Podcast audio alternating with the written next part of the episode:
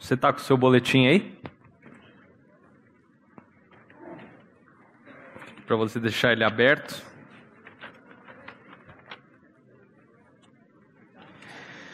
Confesso para vocês que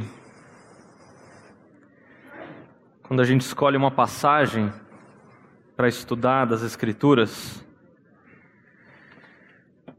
e eu creio que aqueles que ensinam da palavra vão concordar comigo. Parece que o Senhor, durante a semana, vai martelando a gente. E às vezes eu confesso que eu quero fugir desse tipo de assunto que nós vamos tratar hoje. Porque parece que Deus faz com força. Mas é pela graça. Capítulo 11 de Hebreus, ele fala a respeito de pessoas que pela fé obedeceram ao Senhor. Né? O, o pastor Glenn ele reforça isso. Não é sobre heróis da fé, mas foram pessoas que pela fé obedeceram a Deus. Se você não leu esse capítulo ainda, vale a pena você ler. E o capítulo ele vai fechar com uma expressão no versículo 38 do capítulo 11 de Hebreus, ele diz assim: Homens e mulheres dos quais o mundo não era digno. Eles eram pessoas falhas, como você e eu, ah, mas pessoas que serviram ao Senhor independente do que lhe estava proposto. Algumas pessoas foram ah, condecoradas, outras foram cerradas ao meio. Independente do resultado final, foram pessoas que serviram ao Senhor. Uma coisa eu sei, nós não seremos iguais a essas pessoas do capítulo 11 de Hebreus. Provavelmente não vamos fazer as mesmas coisas que eles. Mas nós podemos ser usados pelo mesmo Deus. Para o mesmo propósito, que é o quê? Que é glorificá-lo. Quem me conhece sabe que eu gosto de história, principalmente de história da igreja. É a área que eu estudo ainda. E eu creio que nós temos muito que aprender com a história. A Bíblia apesar de não ser um livro de história, não se propor a ser um livro de história, tem muitas histórias nelas. Muitos ah, memoriais foram levantados nas Escrituras para nos fazer, para nos ensinar. E eu quero ah, usar de um pouco de história para ilustrar um pouco do, daquilo que a, a passagem que nós vamos estudar mais para frente vai nos ensinar. Eu quero dar um panorama para vocês antes da gente entrar propriamente aí no boletim. No século I, quando nosso Senhor Jesus veio, começa o que nós chamamos de era da igreja. Igreja é essa que nós vemos que já em Atos e nas, nas cartas de Paulo, nas epístolas, ela sofre perseguição por amar o nome de Jesus. Esse período ele vai se estender por quase 300 anos, ele vai até um imperador chamado Constantino, que alguns debatem, mas foi uma pessoa que dizem que foi convertida ao Senhor. Não há como saber. Mas o fato é que Constantino, ele interrompe uma série de perseguições que existiam na igreja, que existia na época da igreja. Os cristãos pararam de ser perseguidos por serem cristãos. Só que, com isso, as portas do paganismo foram abertas para dentro da igreja. Porque agora o império ou ser cristão é algo bom aos olhos do imperador. E não ser cristão não é algo bom. Então as pessoas que nunca foram convertidas, pagãos, que era a maioria do império, agora começam a adentrar a igreja. Costumes pagãos começaram a fazer parte dos cultos. Por exemplo, naquela época que começou a adoração a imagens. Ou, por exemplo, o culto aos mortos e outras questões que nós sabemos que as Escrituras são contra. E aí, o culto que antes era uma água cristalina ao Senhor começou a se tornar algo turvo. E a partir disso, por exemplo, a palavra de Deus ela deixa de ser algo que o povo lia e comentava e estudava e passa a ser apenas algo que o clero tinha contato. À medida que os séculos se passaram, entra a Idade Média, ao invés de propagar o Evangelho através da palavra de Deus, o clero só se importou com seu próprio umbigo. Durante um milênio, uma escuridão espiritual pairou sobre a maior parte do mundo. Momento esse que na história da igreja é conhecida muitas vezes como Idade das Trevas. E aí, no final desse período, ali no século XIV e no século XV, Deus levanta alguns homens, homens que não são tão conhecidos como Pedro Valdo, ou, se você já foi na Gleba, uh, John Huss, tem uma rua lá com esse nome, ou John Wycliffe. Foram homens que Deus levantou para preparar o terreno para aquilo que nós conhecemos como reforma. Homens que lutaram pela palavra de Deus para que ela fosse pregada e para que o evangelho fosse propagado para o povo. Eles foram perseguidos e alguns deles mortos por querer propagar a palavra de Deus e o evangelho. E aí, em seguida, no fim do século XV, nasce um homem chamado Martinho Lutero. Era um monge piedoso, mas ele vivia angustiado em relação à sua salvação e em relação ao perdão dos seus pecados. Era algo que ele não conseguia entender como isso podia acontecer.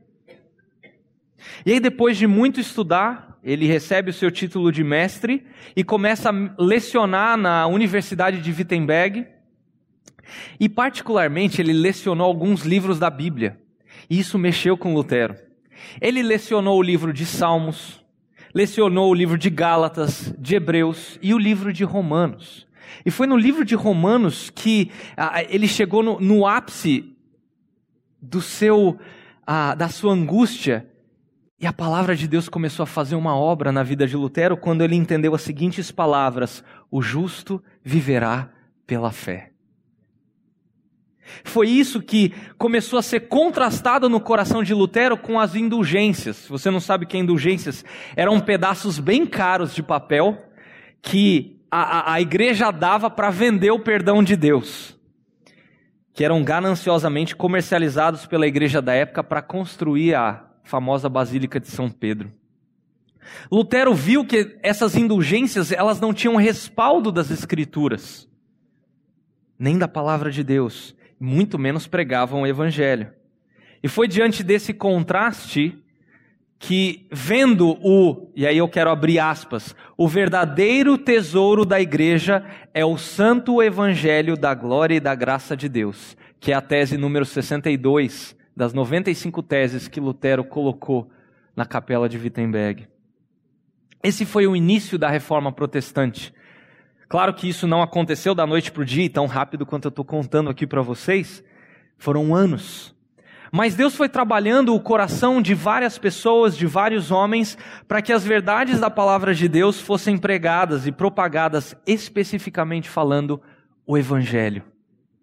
A reforma protestante, no século XVI, ela defendeu que somente a palavra de Deus é a verdade e que ela é suficiente, o que nós conhecemos como sola escritura que a salvação do homem ela é dada por Deus somente pela graça, que é o que nós conhecemos como sola gratia. E isso acontece somente por meio da fé, como diz Efésios 2:8, que é conhecido como sola fide. Não é por obras ou por merecimento humano. E essa fé que salva tem que ser depositada somente na obra redentora do nosso único mediador, Senhor Jesus Cristo, que é o que nós conhecemos como solos Cristos. E por isso, isso não vem de vós, de nós. A glória é somente e unicamente de Deus, que é o que nós conhecemos como solo e Deu glória.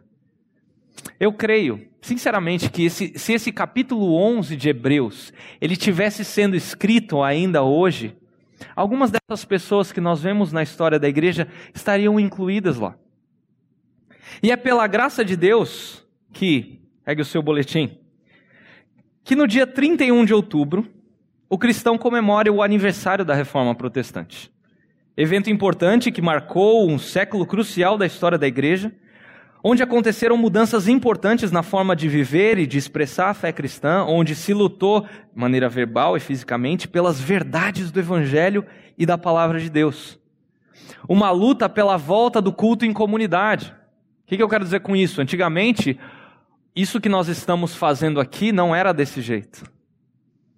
O culto era ministrado numa língua em que o povo não entendia. Era como se eu começasse a falar aqui em mandarim. Creio que ninguém fala mandarim aqui. Vocês não iam entender nada. Detalhe: o ministro ele ficava assim o tempo todo. As músicas que nós cantamos, vocês não iriam cantar. Existiria um coro profissional aqui, impecável, queria cantar todas as músicas e você ia ficar em silêncio.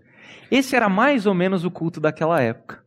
E a palavra de Deus veio para quebrar justamente com isso, porque nós vemos verdades nas Escrituras que dizem que nós devemos cantar uns aos outros, relembrar verdades bíblicas através de música uns aos outros. Que nós devemos orar, que nós devemos ler a palavra de Deus publicamente, como nós fizemos hoje. Voltando aí, a Bíblia passou a ser traduzida para vários idiomas e voltou a ser lida pelas pessoas nos mais diferentes países da Europa. Naquela época, queridos, só quem lia grego, hebraico ou latim tinha acesso à Bíblia. Se você não sabia nenhuma dessas línguas, você não lia a Bíblia. E tudo que a pessoa que daqui da frente, de costas, falava, era lei, sendo que muitas vezes você não entendia nada. Então, de maneira cega, as pessoas estavam apreendidas, presas naquilo que a igreja da época falava. Voltando, diferentes igrejas protestantes surgiram, elas surgiram e foram diferentes, eu quero explicar isso. Ah, não com o propósito de serem várias denominações diferentes, mas existiam diferenças, como nós temos hoje, ah, na maneira de fazer batismo, na maneira de ministrar a ceia e coisas, eu vou colocar aqui entre aspas, pequenas. Mas eles entendiam que o evangelho era o mesmo. Criam na salvação pela graça por meio da fé. E depois de séculos de escuridão, o povo da Europa começa a experimentar a verdade de um Deus que salva, que liberta, que restaura e dá uma nova vida pela graça por meio da fé. Tudo isso aconteceu no século XVI. Mas tudo isso só aconteceu porque nesse século passaram muitas pessoas dos quais o mundo não era digno.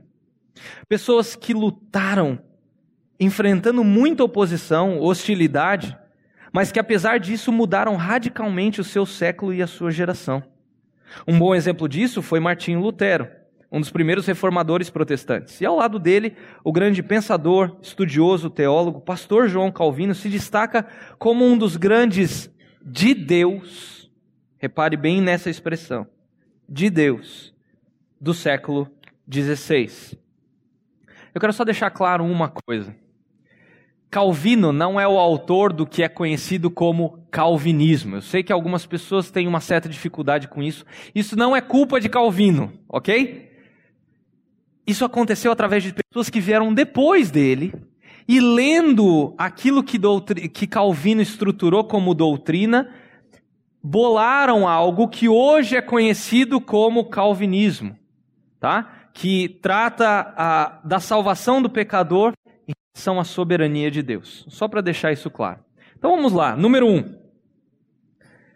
Diferente de Martim Lutero, João Calvino não enfrentou tantos conflitos na área espiritual e emocional. Ele não enfrentou oposição de líderes católicos e políticos, nem teve que se esconder para não ser morto como Lutero.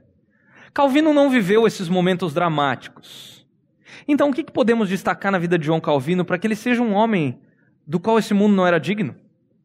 Além das suas obras, eu quero fazer um parênteses aqui, uma vez eu estive do lado dessas obras, uma delas, talvez a maior dele, é um comentário da Bíblia. Esse comentário, se ele for empilhado, ele dá mais ou menos um metro e meio de altura. Numa época que não tinha computador. Isso é só uma das obras dele. Tá? Que expunha um pensamento teológico claro e profundo a respeito da grandeza e da soberania de Deus. Vale destacar o seu trabalho fantástico como educador quando ele fundou a Academia de Genebra. É, é, hoje, a Academia de Genebra é uma universidade famosa. Ela tem mais de 15 mil alunos. Que na época formou alunos em Direito, Medicina e Teologia. Essa Academia de Genebra chegou a ter 1.500 alunos em suas classes. E preste atenção, em sua maioria, estrangeiros no século XVI. Nós podemos destacar também a visão que Calvino tinha de preparar missionários e pastores na sua academia e enviá-los para diferentes países da Europa.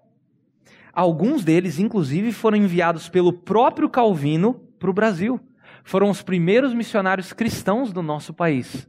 Foram enviados e treinados pelo próprio Calvino. Também podemos falar do incansável trabalho de expor a Bíblia, fazendo parte da rotina pesada dele de pregar três vezes por semana na Catedral de Saint-Pierre, onde pessoas sedentas lotavam, a ponto de não ter lugar, os bancos para ouvir a palavra de Deus. Tudo isso suas obras teológicas, monumentais, a Academia de Genebra, as propostas educacionais, treinamento de pastores e missionários, pensamentos teológicos que continuam até hoje influenciando cristãos de todo o mundo, fazem dele de fato um homem do qual esse mundo não era digno. Mas será que ele causaria um impacto em nós, cristãos do século XXI? Será que tudo isso que eu acabei de descrever mexe pelo menos alguma coisa com você? Estudando a vida de Calvino, biografias dele, tem um detalhe que me chamou muito a atenção, que me fez admirá-lo ainda mais. E entenda a minha admiração, a ideia do honrar a quem nós devemos honra. Uh, alguém digno de ser imitado por ele ser um imitador de Cristo, como o próprio Paulo fala. Que é o que vem aí no capítulo, no, no ponto 2 que eu coloquei. Em determinado ponto do ministério, Calvino foi literalmente expulso do seu próprio púlpito por estar pregando a Bíblia de forma séria. Queridos, ele foi ameaçado com espadas.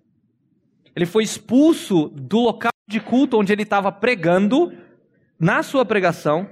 Ele foi ameaçado nas ruas de Genebra.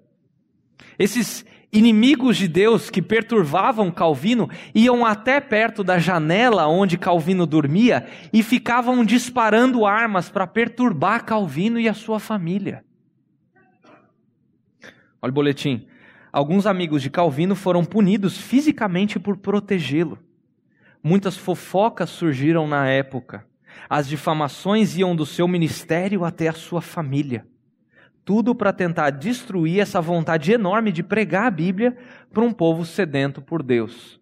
Só para completar a história, pela graça, Calvino voltou ao seu púlpito alguns anos depois, e detalhe, ele continuou pregando do ponto que ele tinha parado. Ele fez questão de continuar onde ele tinha parado. Se parasse por aí, ele já seria um homem digno de muita honra. Mas além dessas dificuldades que enfrentou por causa do ministério, por causa do zelo de pregar a palavra de Deus, Calvino passou por muitas dificuldades pessoais. Número 3. Calvino sempre foi um homem muito frágil fisicamente e constantemente enfrentava sérios problemas de saúde. Ele passou 20 anos da sua vida sem descanso de uma enxaqueca. E numa época que não tinha Dorflex, nem Novalgina, nem Tilenol, tá? Muitas vezes se refugiava num quarto escuro e silencioso para tentar amenizar essas dores, mas nada que conseguisse eliminar 100% das dores que nunca davam trégua. Muitas páginas dos comentários, capítulos das institutas, muitos dos sermões e devocionais foram estudados e escritos debaixo de fortes dores. Além da constante dor de cabeça, João Calvino sofria de artrite, que é inflamação nas articulações, gota, que é acúmulo de cristais de ácido úrico nas articulações, e malária, né, que é uma doença infecciosa aguda, né, que é causada por uma picada de um mosquito. Mas mesmo com todas essas coisas, Calvino continuava firme e nunca reclamou com ninguém. Muito menos usou dessas coisas como desculpa para não servir a Deus, estudando, ensinando, escrevendo, discipulando e pregando. Durante muitos anos, Calvino enfrentou fortes dores de cabeça por causa, desculpa, fortes dores por causa de pedra nos rins.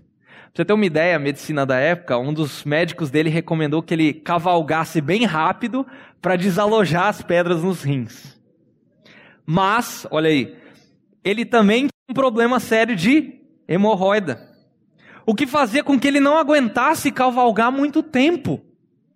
Mas por causa do ministério, ele tinha que viajar centenas de quilômetros para se encontrar com líderes, participar de reuniões e conferências, e sempre os fazia sem reclamar. Calvino também tinha problemas de intestino e estômago. Comia com sérias restrições e dietas específicas. Tinha um corpo muito frágil para piorar sua condição física, durante cinco anos a tuberculose o enfraqueceu ainda mais. É. Mas além dessas dores físicas, Calvino enfrentou lutas emocionais, que é o número 4 aí. Depois de dois anos casado com Idelete, eles tiveram um filho chamado Jacques. Por seu primeiro filho, era um filho muito desejado. Mas ele nasceu prematuro e viveu apenas por duas semanas. A morte do seu primeiro filho foi um momento muito duro para ele e para sua esposa. Com a grande tristeza nesse momento de sua vida, Calvino escreveu: Deus é pai e sabe o que é bom para os seus filhos. Ele levou meu menino. Um ano depois, Idelete espera agora uma menina. A alegria de ter uma filha diminui a tristeza da morte do primeiro filho, mas ao nascer, aquela menina morre. No ano seguinte, nasce uma terceira criança que também não sobrevive ao nascer. Com a morte de três filhos, Calvino não teve herdeiros físicos. Ele que desejava tanto ter um filho seu com Idelete, consolava-se ao pensar que Deus levou seus filhos.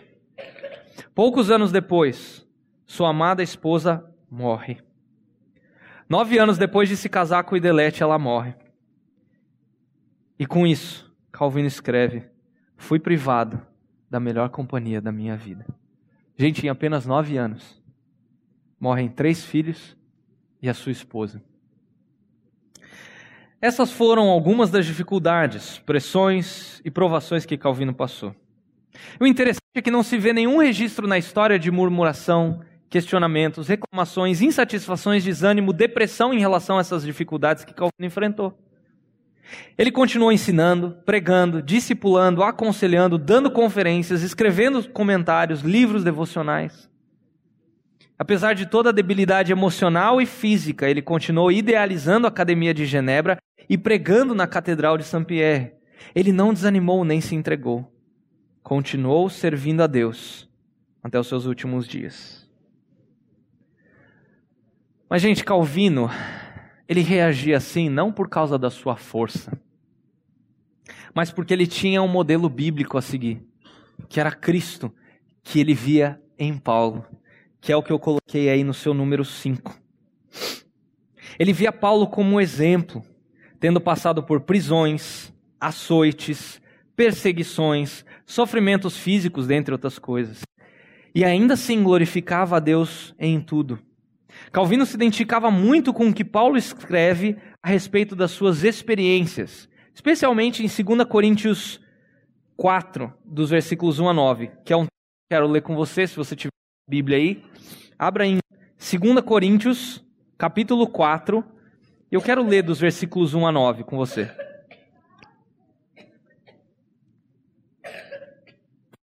Quero só dar um tempo para quem quiser abrir a Bíblia. Sei que o texto está aí atrás. O texto diz o seguinte: Portanto, visto que temos esse ministério pela misericórdia que nos foi dada, não desanimamos. Antes, renunciamos aos procedimentos secretos e vergonhosos. Não usamos de engano nem torcemos a palavra de Deus.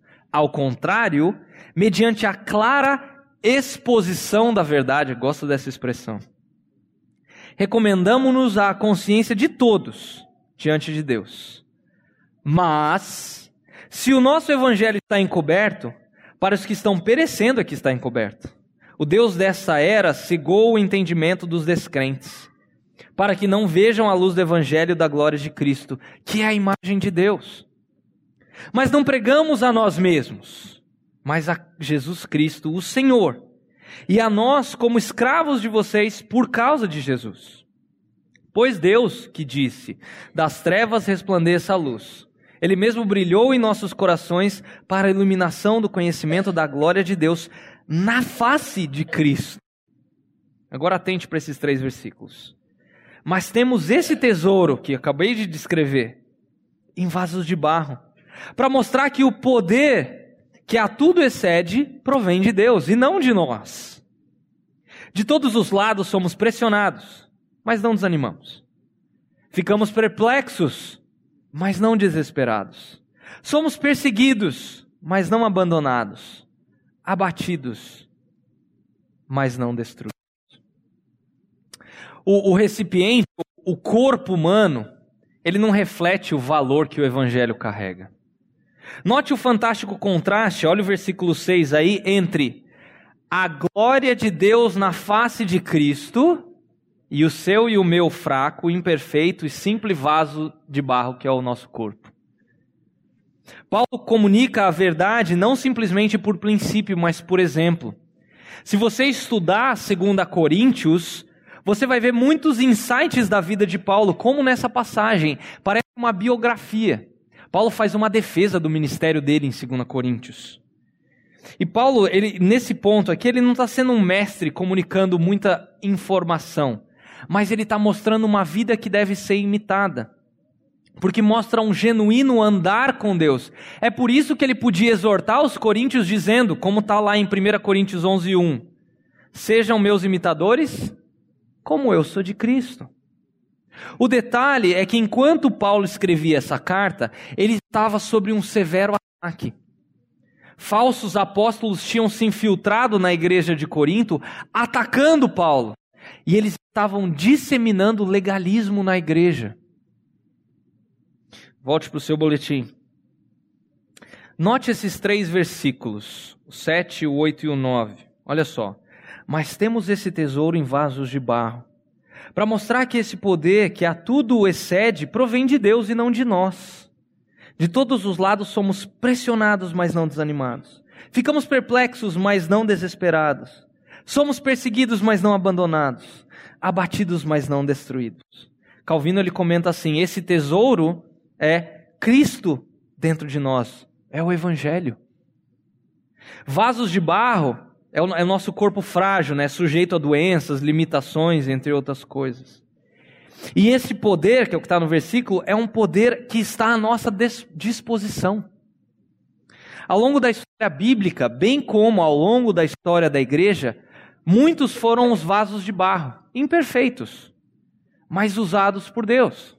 Por exemplo, Abraão mente duas vezes sobre a sua esposa, a não ser sua esposa, mas ser sua irmã, para salvar a própria vida. Moisés, que era conhecido como homem sanguinário pela própria esposa, matou o egípcio com as suas próprias mãos. Davi, um homem segundo o coração de Deus, que foi um adúltero e um assassino. Elias, um profeta que depois de matar 400 profetas de Baal, duvida, foge, fica deprimido. Isaías, outro profeta do Senhor, que era homem de lábios impuros. Pedro, discípulo do Senhor, um negador de Cristo. João, conhecido como discípulo amado, mas também era conhecido como filho do trovão. Paulo, Calvino e muitos outros vasos de barro que Deus usou para a sua glória. Mas note comigo, olha o versículo 7 aí, ele começa com um mas. Esse mas, ele mostra um contraste com o versículo 6, que descreve essa imensa, incalculável glória de Deus revelada no Cristo encarnado. A visão humilde de si mesmo que Paulo tinha é o, é o cerne do porquê que Paulo foi tão útil para o Senhor. Na mesma carta, se você olhar no capítulo 10, os versículos 17 e 18, aí em 2 Coríntios, capítulo 10, versículos 17 e 18, diz o seguinte: Quem se gloriar, glorie-se no Senhor. Agora 18. Pois não é aprovado quem a si mesmo se recomenda ou a si mesmo se elogia, mas aquele a quem o Senhor recomenda. Agora volta para o nosso texto. O texto vai falar sobre esse tesouro, né? Que é a mesma ideia do versículo 1 como ministério. Ambos os termos eles vão descrever a mensagem do evangelho. Do Deus eterno que criou esse mundo onde o homem recusou a estar debaixo desse Deus e por isso passou a ser pecador. e, consequentemente, distante do próprio Deus. E por conta disso, Deus, para resolver essa situação, se encarna na pessoa de Jesus Cristo, vive uma vida perfeita, morre na cruz e ressuscita para dar o perdão dos pecados e a vida eterna a todo aquele que se arrepender e crê nele como Senhor e Salvador. A mensagem do Evangelho, ela revela as mais profundas verdades que o mundo já conheceu. Não existe qualquer outra mensagem mais profunda e importante que esse mundo possa ouvir. Que tem valores eternos. E é pelo Evangelho que pessoas são libertas do poder do pecado e da morte. É isso que diz lá em Romanos 8, 2. É pelo Evangelho que nós somos livres da condenação, é o que diz Romanos 8, 1. É pelo Evangelho que nós somos transformados à imagem de Jesus Cristo, é o que diz Romanos 8, 29. E nós podemos desfrutar de alegria, de uma paz e de uma satisfação que não duram só cinco minutos, mas vão durar por toda a eternidade. Agora, repare que esse grandioso e precioso tesouro que é o Evangelho é contido no que? O que, que diz o texto, hein? Vasos de barro. Vasos de barro são baratos, são fracos, não têm muito valor. Naquela época, no primeiro século, os vasos de barro eles eram usados para guardar dejetos humanos, lixo. Dá para perceber o contraste que Paulo quer fazer? É por isso que Paulo fala em 1 Coríntios, capítulo 1, 27 a 29. Vocês conhecem esse texto. Mas Deus escolheu o que para o mundo é loucura, para envergonhar os sábios. E escolheu o que para o mundo é fraqueza, para envergonhar o que é forte. Ele escolheu o que para o mundo é insignificante, desprezado e o que nada é, para reduzir a nada o que é, a fim de que ninguém se vanglorie diante dele. É por isso que, volta para o nosso texto, no versículo 7, ele vai continuar, Paulo vai continuar dizendo que Deus escolhe os humildes para proclamar a mensagem do evangelho. O que, que diz o texto? Para mostrar que o poder que a tudo excede provém de Deus. Ao usar pessoas frágeis, falidas como nós, Deus deixa claro que o poder não está em nós, o mensageiro humano, mas na mensagem que vem dele, na mensagem divina. E aí, nos versículos 8 e 9, Paulo mostra que a sua humildade e a sua fraqueza não o destruiu, mas fortaleceu a Paulo. Paulo, como nós vemos no capítulo 6, dos versículos 4 a 5, vai falar que ele foi açoitado, aprisionado, noite sem dormir, fome, e a lista vai. Paulo sofreu. Se você olhar no versículo 11, no capítulo 11, versículo 28, você vai ver carregava um fardo pesado por causa da preocupação que ele tinha com as igrejas a quem ele estava servindo. Olhando para esse quadro, ficava claro para aqueles que se opunham a Paulo, para os opositores de Paulo, que ele não tinha poder algum em si mesmo para realizar tudo o que ele realizou. Mas que o poder tinha que vir de Deus, porque homem nenhum podia fazer aquilo. Note o que Paulo fala. De todos os lados somos pressionados, mas não desanimados. Pressionados aí na, na palavra original traz a ideia de estar sob pressão. Já a expressão não desanimados, ou a NVT traz esmagados, eu gosto dessa tradução, diz respeito a você estar confinado num lugar estreito e pequeno. Ou seja, você está pressionado, mas você não está preso, esmagado. As pressões, elas não confinaram o ministério de Paulo, ou de Calvino, ou de outras pessoas. Agora volta para o. Último parágrafo lá embaixo. Somos pressionados por pressões no trabalho, irritações, coisas pequenas que surgem no dia a dia. Aquele boleto que não temos saldo para pagar. Ou aquele trabalho gigante que está no fim e o computador quebra. Ou aquela prova que parece impossível de, tá errado aí, é passar. Ou quando você e eu, a gente está com a agenda apertada, e aí você tem que correr para cima e para baixo e o carro quebra. Fora o fato de que você não estava esperando isso, você não tem dinheiro para pagar o conserto do carro.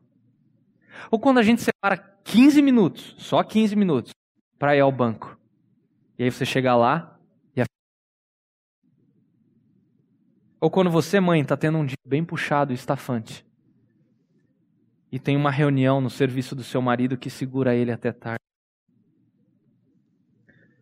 Segundo lugar, se você olhar para o texto, Paulo estava perplexo, mas não desesperado.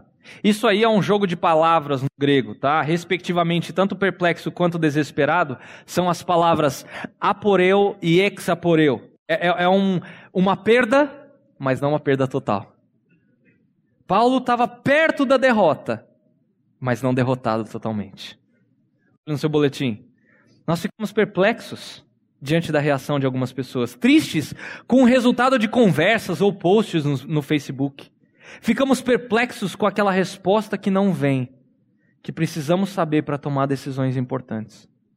O que nos deixa inseguros, com medo, com dúvidas. Em terceiro lugar, se você olhar para o texto, o apóstolo era perseguido, mas não abandonado. A palavra perseguido dá a ideia de uma caça, tá? É isso que o de você ser caçado, literalmente. Mas nunca abandonado. Olha no seu boletim. Mas não apenas das, co da, das coisas do dia a dia, mas talvez perseguições por sermos cristãos. Ou ouvindo algumas ofensas que nos vêm para nos diminuir na frente dos outros. Pessoas que diz que nos amam, mas do nada pisam em nós. Podemos receber críticas severas e injustas.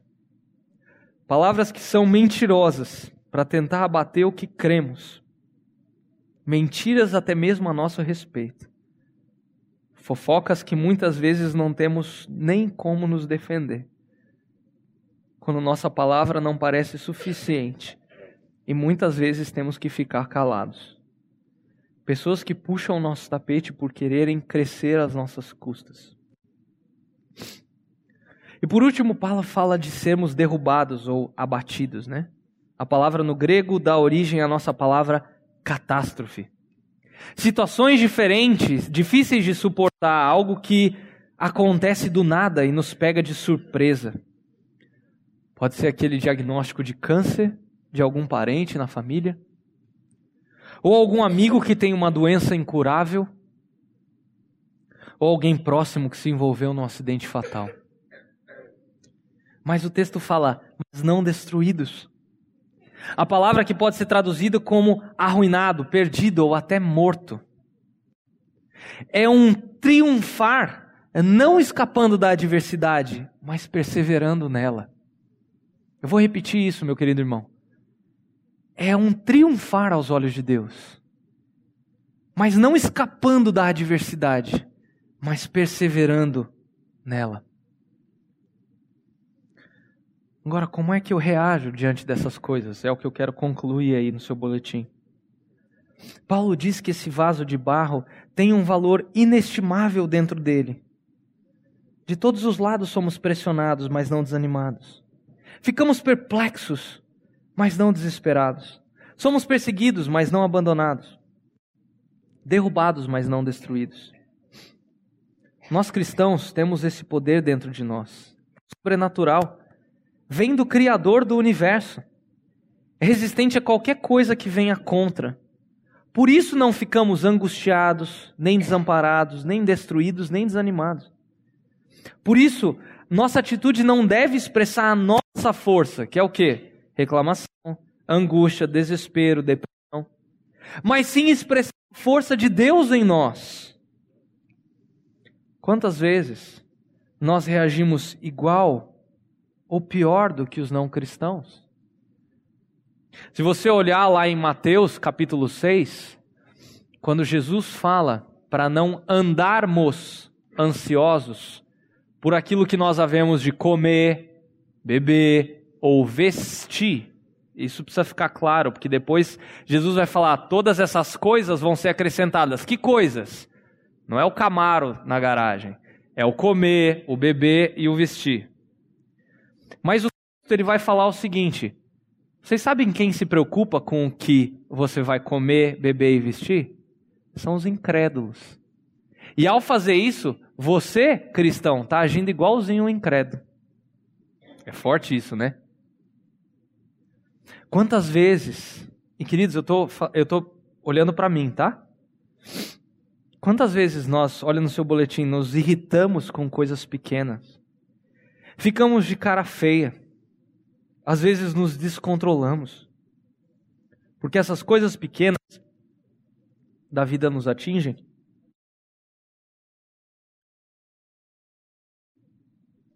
Quantas vezes reagimos, reagimos fortes a críticas, mentiras ou calúnias que são lançadas contra nós?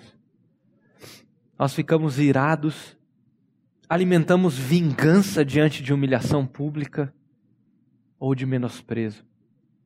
Quantas vezes nos angustiamos e nos desesperamos por uma resposta que não chegou e as indefinições continuam. Olha o penúltimo parágrafo. Deus nos deu um poder sobrenatural, que é Cristo vivendo dentro de nós.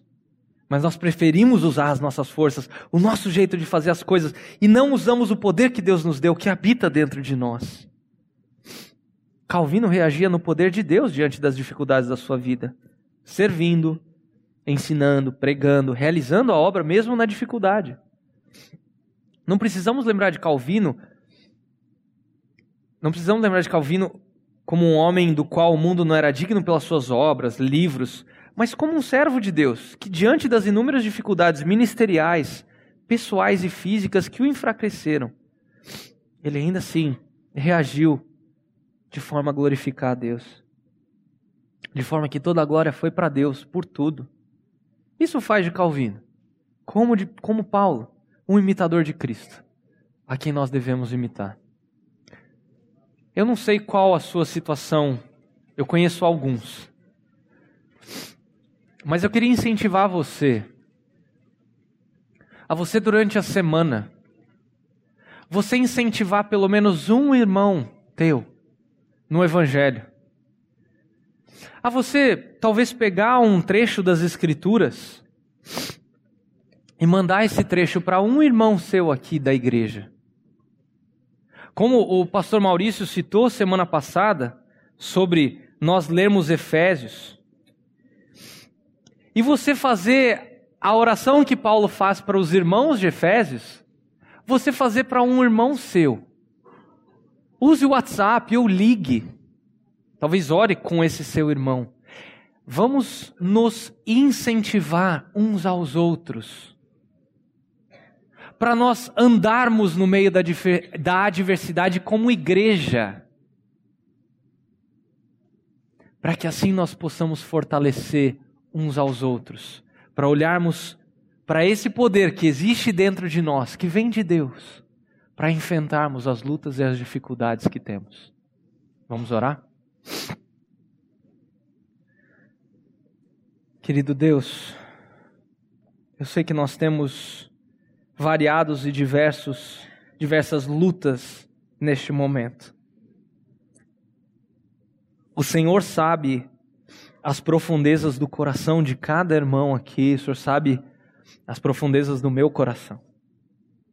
O Senhor sabe as lutas que eu tenho para viver uma vida que te agrada. Eu confesso que muitas vezes, Deus, eu. Até a minha oração é imperfeita na minha motivação. Mas eu quero dedicar a minha eterna lealdade ao Senhor. Eu quero estar com as mãos limpas, com o meu coração puro. E eu quero, apesar de fraco, eu quero ser forte no Senhor para enfrentar as lutas que o Senhor está propondo no meio do caminho. E o mesmo eu peço pelos meus irmãos aqui, Deus. Nós sabemos que o Senhor é bondoso, que o Senhor é perdoador, que o Senhor é rico em graça para todos aqueles que te invocam. Eu te peço, escuta a nossa oração, Senhor, atenta para a nossa súplica. Dá-nos um coração inteiramente fiel para que nós temamos apenas ao teu nome. E se tem alguém aqui, Deus, que não conhece ao Senhor, que teu espírito possa convencer essa pessoa do pecado, para que ela possa se render aos pés da cruz e confessar ao Senhor como o único que pode salvá-la. Nós clamamos tudo isso no nome do Senhor Jesus. Amém.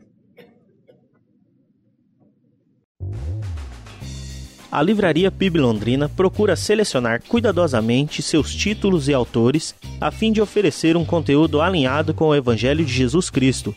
Bíblias, livros de teologia, devocionais, literatura infantil, biografias, comentários bíblicos e muito mais. Dispomos também de um acervo de CDs e DVDs das mais de 5 mil mensagens ministradas na primeira Igreja Batista em Londrina. Visite a Livraria PIB Londrina e conheça ainda mais. Livraria PIB Londrina, de segunda a sexta, das 13h30 às 18 horas. Endereço na Avenida Paraná, 76A, próximo ao Calçadão, bem no centro de Londrina. Ligue para 3372 8921 ou acesse o site www.livrariapiblondrina.com.br.